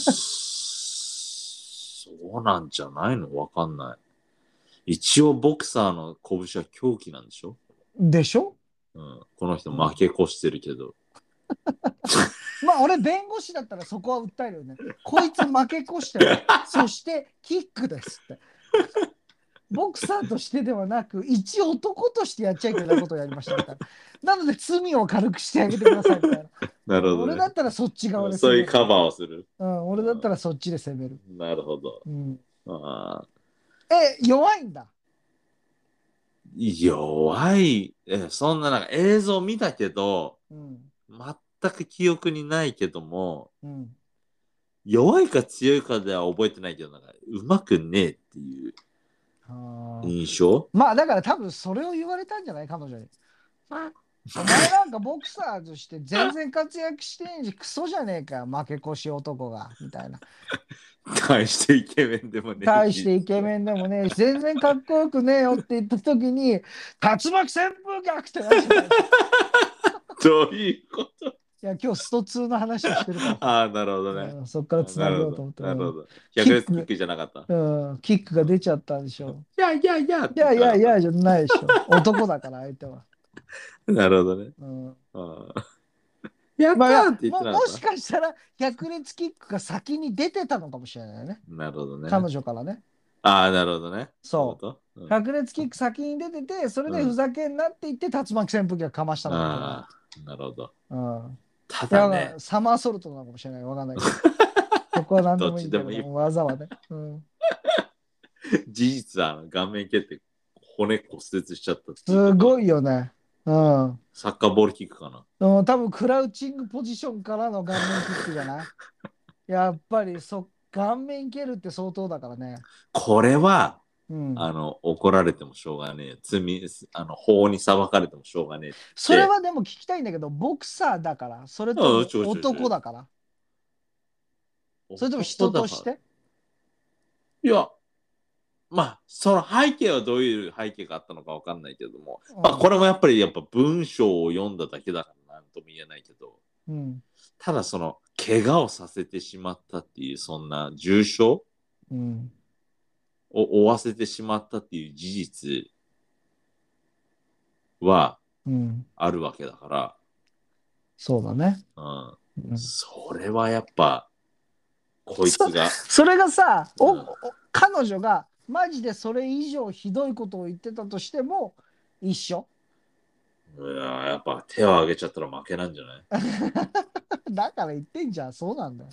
いやだけど、そのデイナ・ホワイトに関しては、奥さんが先に手を挙げてるわけじいや、百列キックした後だよ。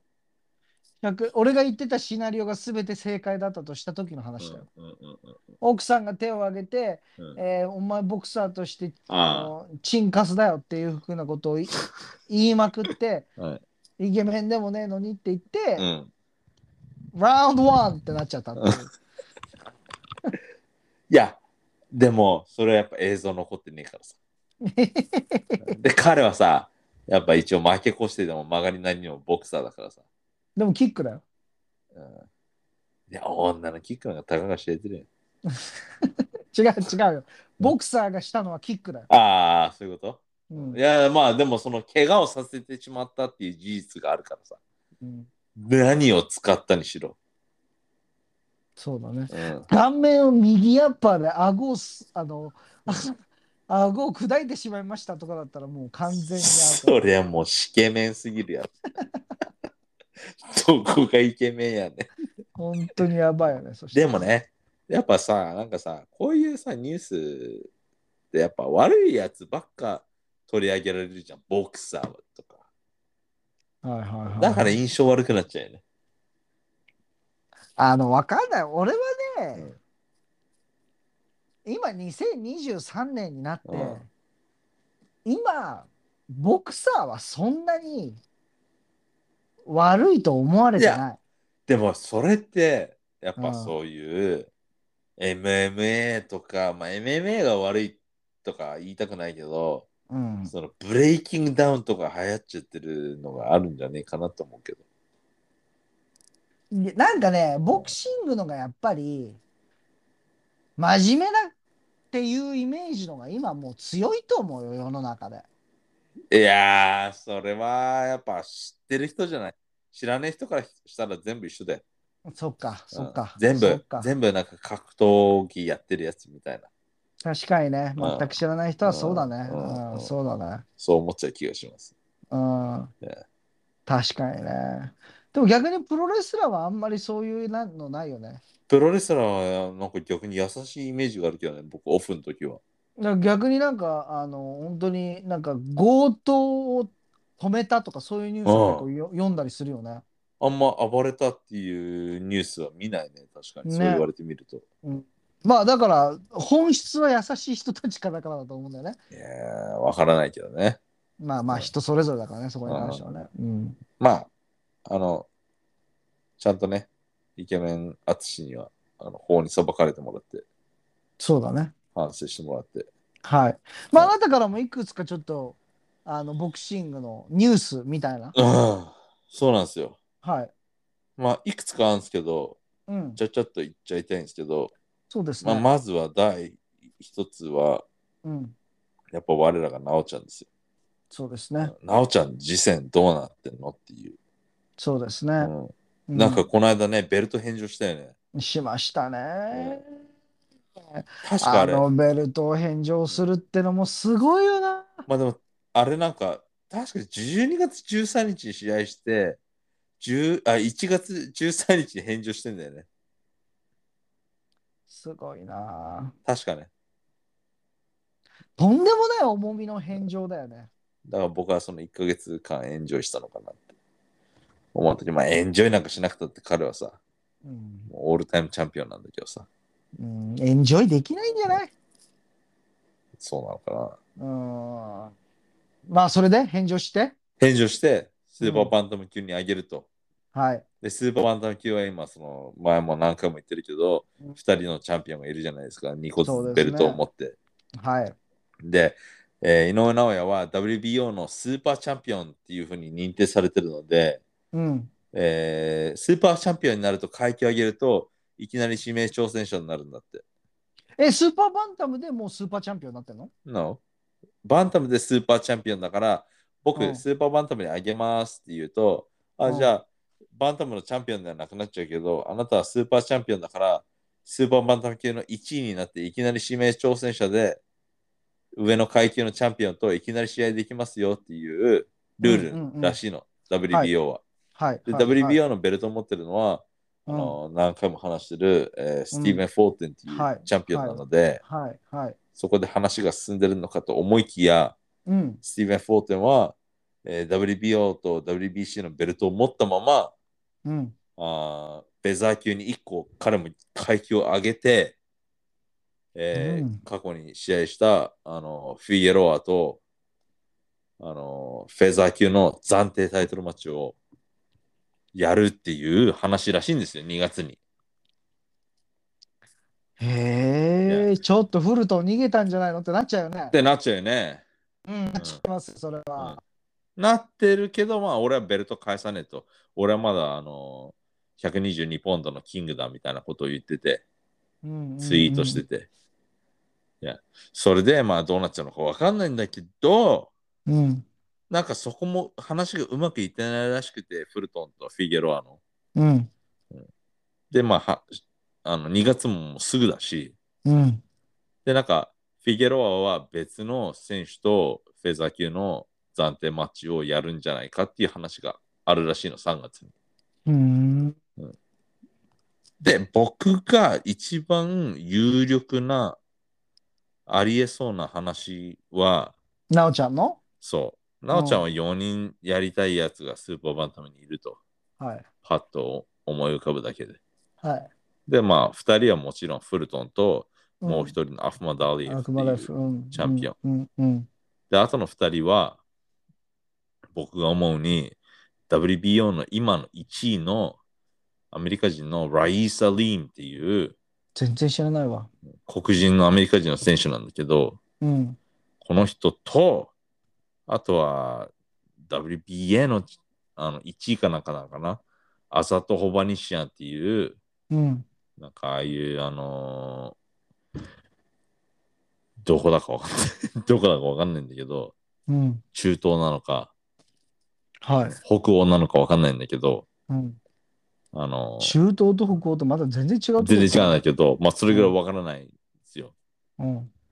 僕のリサーチ不足で。はいはいははい、ただこの4人とやりたいんじゃないかなって僕は思ってるの。で、このライサリンもすごいあの井上尚弥を前々からコールアウトしてるんですよ。い。うーん。そうそれで WPO のベルトを返上しないでフルトンが上に行こうとしてるからうん。僕は一番あり得るのは WBO が暫定タイトルマッチを作って、うん。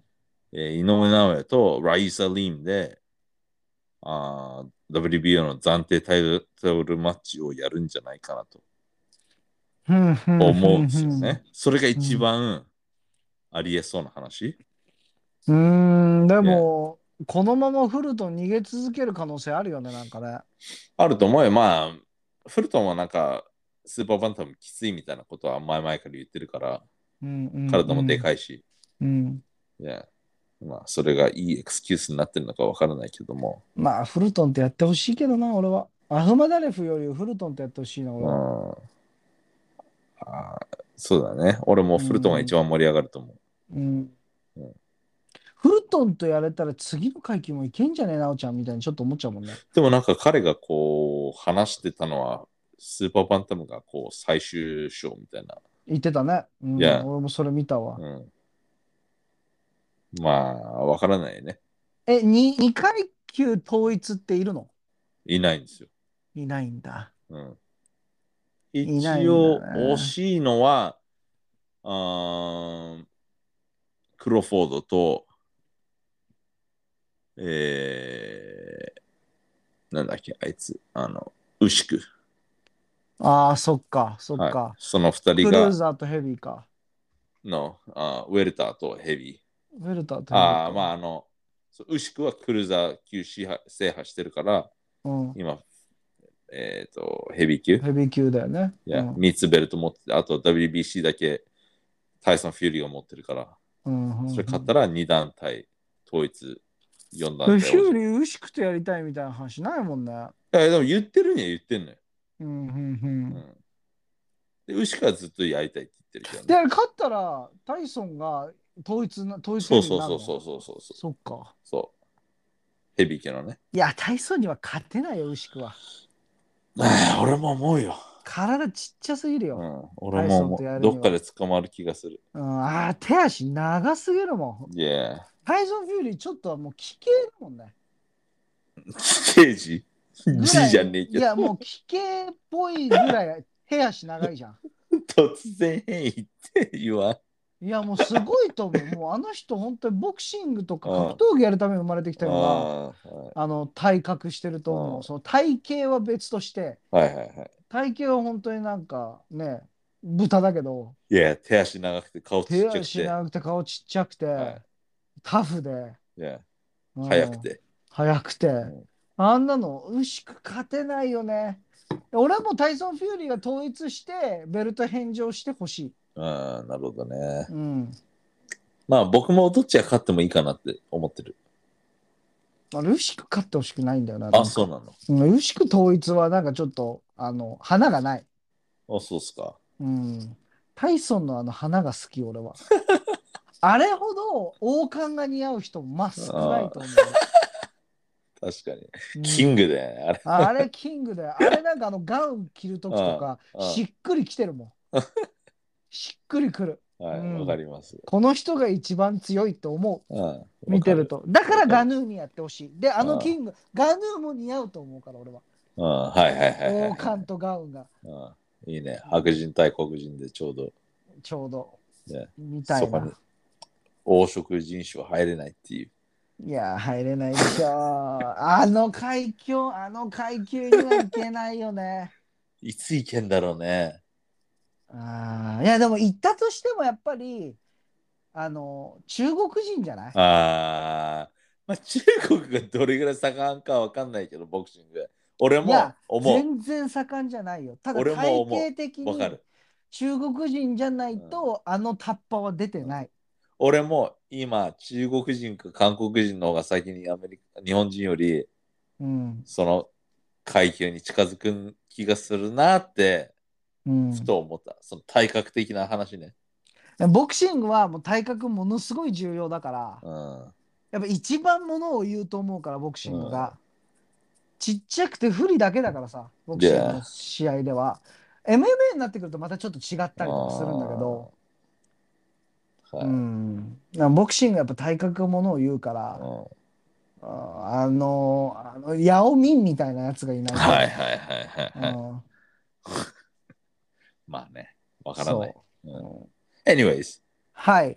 井上尚弥、ライサ・リーン、あの、試合するんだったら、僕、ライサ・リーンの試合を、この間ちょっと見たんですけど、はい。あの正直全然話にならないと思います。うんうんうんうん。一階級上げたところで。はいはいはい。で、あの、すごく普通な、うまいけど、全勝だけど、結構普通な ボクサーだったので、まあ、バトラーぐらいってことだよね。バトラー、まあ、バトラーは俺も、あの、この間の逃げてる試合しかほとんど見てないからわかんないんだけど、あ、バトラーの試合俺いくつか見たよ。あ、本当うん。だけど、いやー、中盤から後半には井上尚弥が必ず KO すると思うけどね。うんうんいうん。やまあでもね、そっか。スーパーバンタム取って終わっちゃうのかな。いやでもスーパーバンタムで不完全燃焼だったら次も行ってみようかなってなるような気もする。どうなんだろうね。ちょっとね、俺もね、その最終章ってなんか見て、ちょっと寂しくなっちゃった。で1年2年でもし本当にフルトンが上に上がっちゃってベルト返上しないといけないよねみたいな状況になったらいや、すぐなっちゃうじゃん。と思うよ。アフマダレフにも勝てると思うね俺は。うん。うんうんあすぐ取っちゃって、なんならもう2年ぐらいで取っちゃうような気がする。ああそれはいいよね。うん、2年ぐらいにとって32歳で、じゃあ最後ちょっと上げるかなっつってフェザー行って、まあ、ベルト2つぐらいで引退っうん。ていうのが俺は見えるかな。もう3つ取って、全部3つ取りました。誰もここまでは来れないよねって言って、長いことその伝説語りたいけど、うん。いや2つぐらいだったらやれちゃうじゃん。ー、どうなんでしょうね。うん、うん、まあ、交互期待といいうことでやー、アフマダレフには勝てるよ。あー強いよ、でも。いや、でも勝てるよ。あー俺も彼が負けるとか想像つかないけどね。フルトンは、フェザーぐらいまで行ったら分かんないけど、そうね、フェザー行ったら分かんないね。うんうんスーパーバンタムは勝てるでしょ。取れるでしフょ。ェまあ、いや、まあ、フェザーといえばさ、 さっき言ったあわちゃん、うん。 YouTube 一緒にやってるうん。レイヤーがいるからね。アベレイヤ。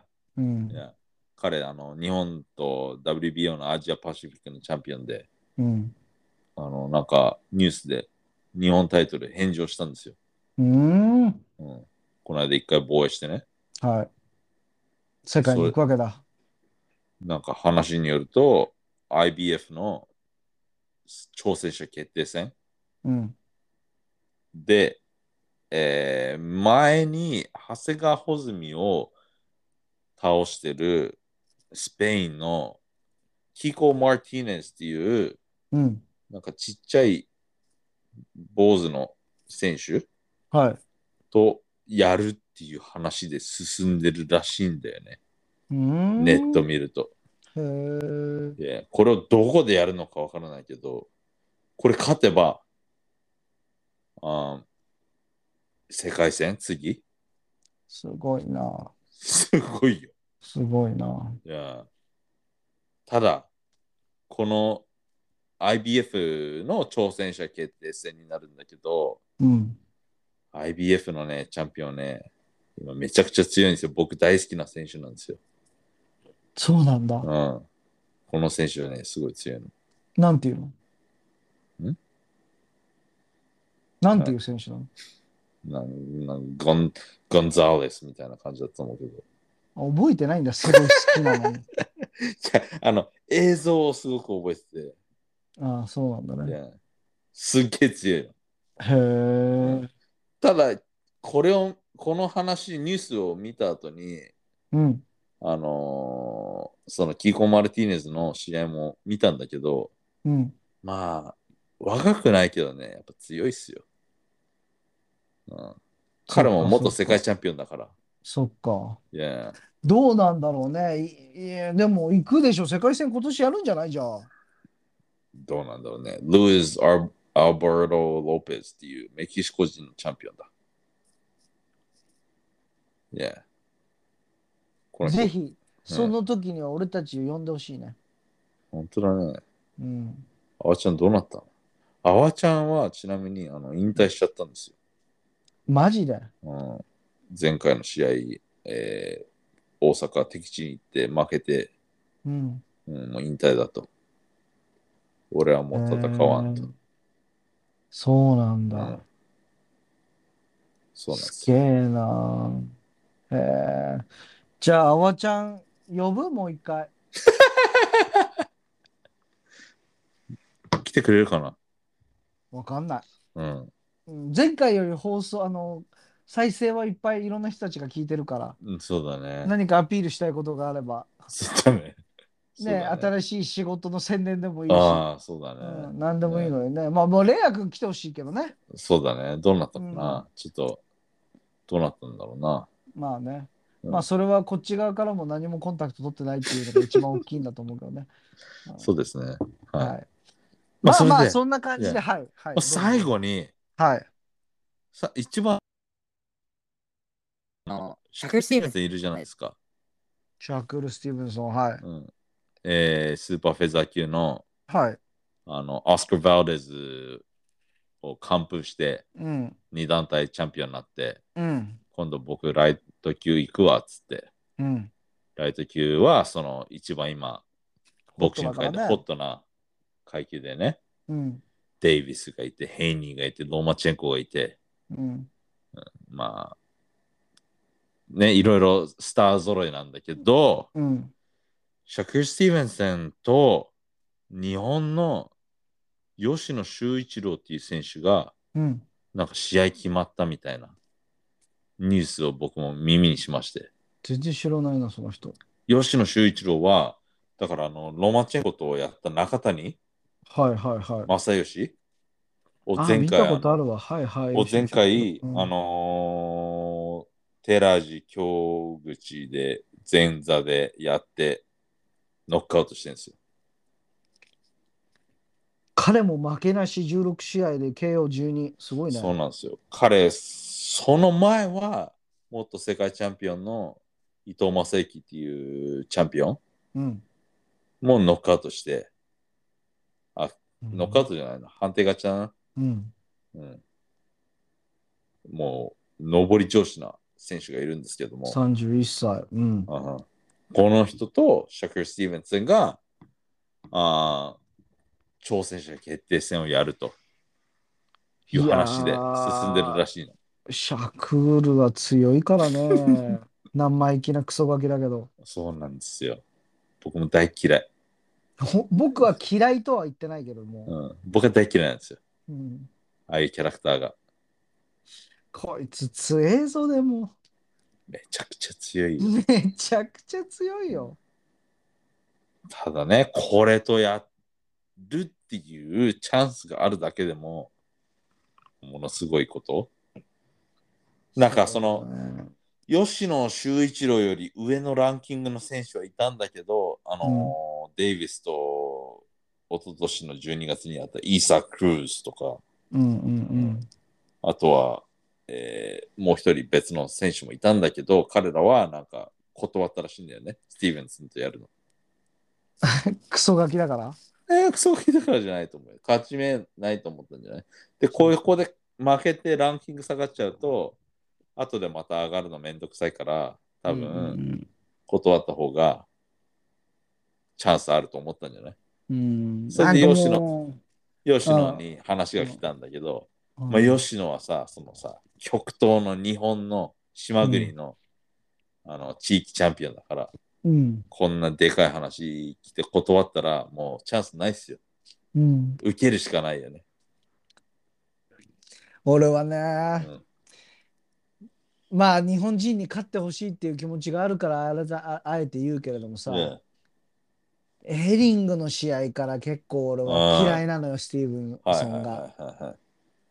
で、まあバルデスの試合もすごく強かったな。ああ強いし、うまいいし。やいやいや、勝てないよ、だから。悪いけど。 そうなんですよ。悪いけど勝てないよ。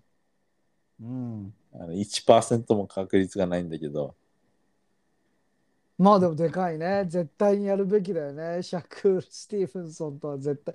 25でこんだけ強いんだもんな。うん彼が小学校6年生か中1だった時、1年生だからね。どういう意味誰が ?11? え、吉野が。あ、吉野が。あそうその時だったらまだ勝ってたかもしれない けど、そん時は顔面キックでし ょ。顔面キックで顔の骨折るでしょ。ボクシングじゃねえや。いイケメン足や、 それ。まあそんなね、うんいろんな楽しい試合が今年もありますよとそいううだねところで、はうい、この辺で締めたいと思いますけれども、はい、まあ今回結構いろんな話詰め込みましたんで、そうだね。うん、最後までね、聞いてる方、ほぼほぼいないと思いますけれども、 そん聞なていことくなだいさでしょ聞いてくださった方、ありがとうございますということはでい、はい、じゃおあこめんでなと感うじございで、ます。おめでとうございます。ゴーそル、して、ゴール です。はい、そして今年もよろしくおよ願ろいししくお願いしまますす。。いやう、んね、楽しいコンテンツ出していきたいと思いますので、うん今後もね、はい、ぜひお願みいしんなが、ね、みんながこう、話した後に話して、なんかこう、南蛮禅師やねんって感じだけど。いや、いいんじゃないですか、改めて。うん OK。うんいや、みんないいんですよ。だって、その、聞いてる人たちっていうのはさ、うんおそらくさ、その、あの、バレンタインの話を聞いた後でさ、うんうん格闘キャストを聞いたりさ、うんボクシングチャンネルとかさ、うんそういうのを全部プロの話を聞いた後に、誰でもない俺たちの話を聞くっていうの で、なるほどね。うん、ちょっとこう、箸休めじゃないですけれども。素人の意見みたいなね。そうそうそう。まあでも一応ね、うんあの、新人を東日本チャンピオンですから。 そうだ我ね。らが、我らがポテトパンチ、舐めないでくださいっていうところで、そううだん。ロングタイムゴですよ。ロングタイムなのでいいんですよ、別に。栄光は栄光ですうよん。そうか。はい。ということで、 Thank you. この花、こんな感じで終わりたいと思います。はい。Alright, thank you so much for listening. This was Low Blow Boxing. We will see you guys again soon. バイバイ。 Bye bye.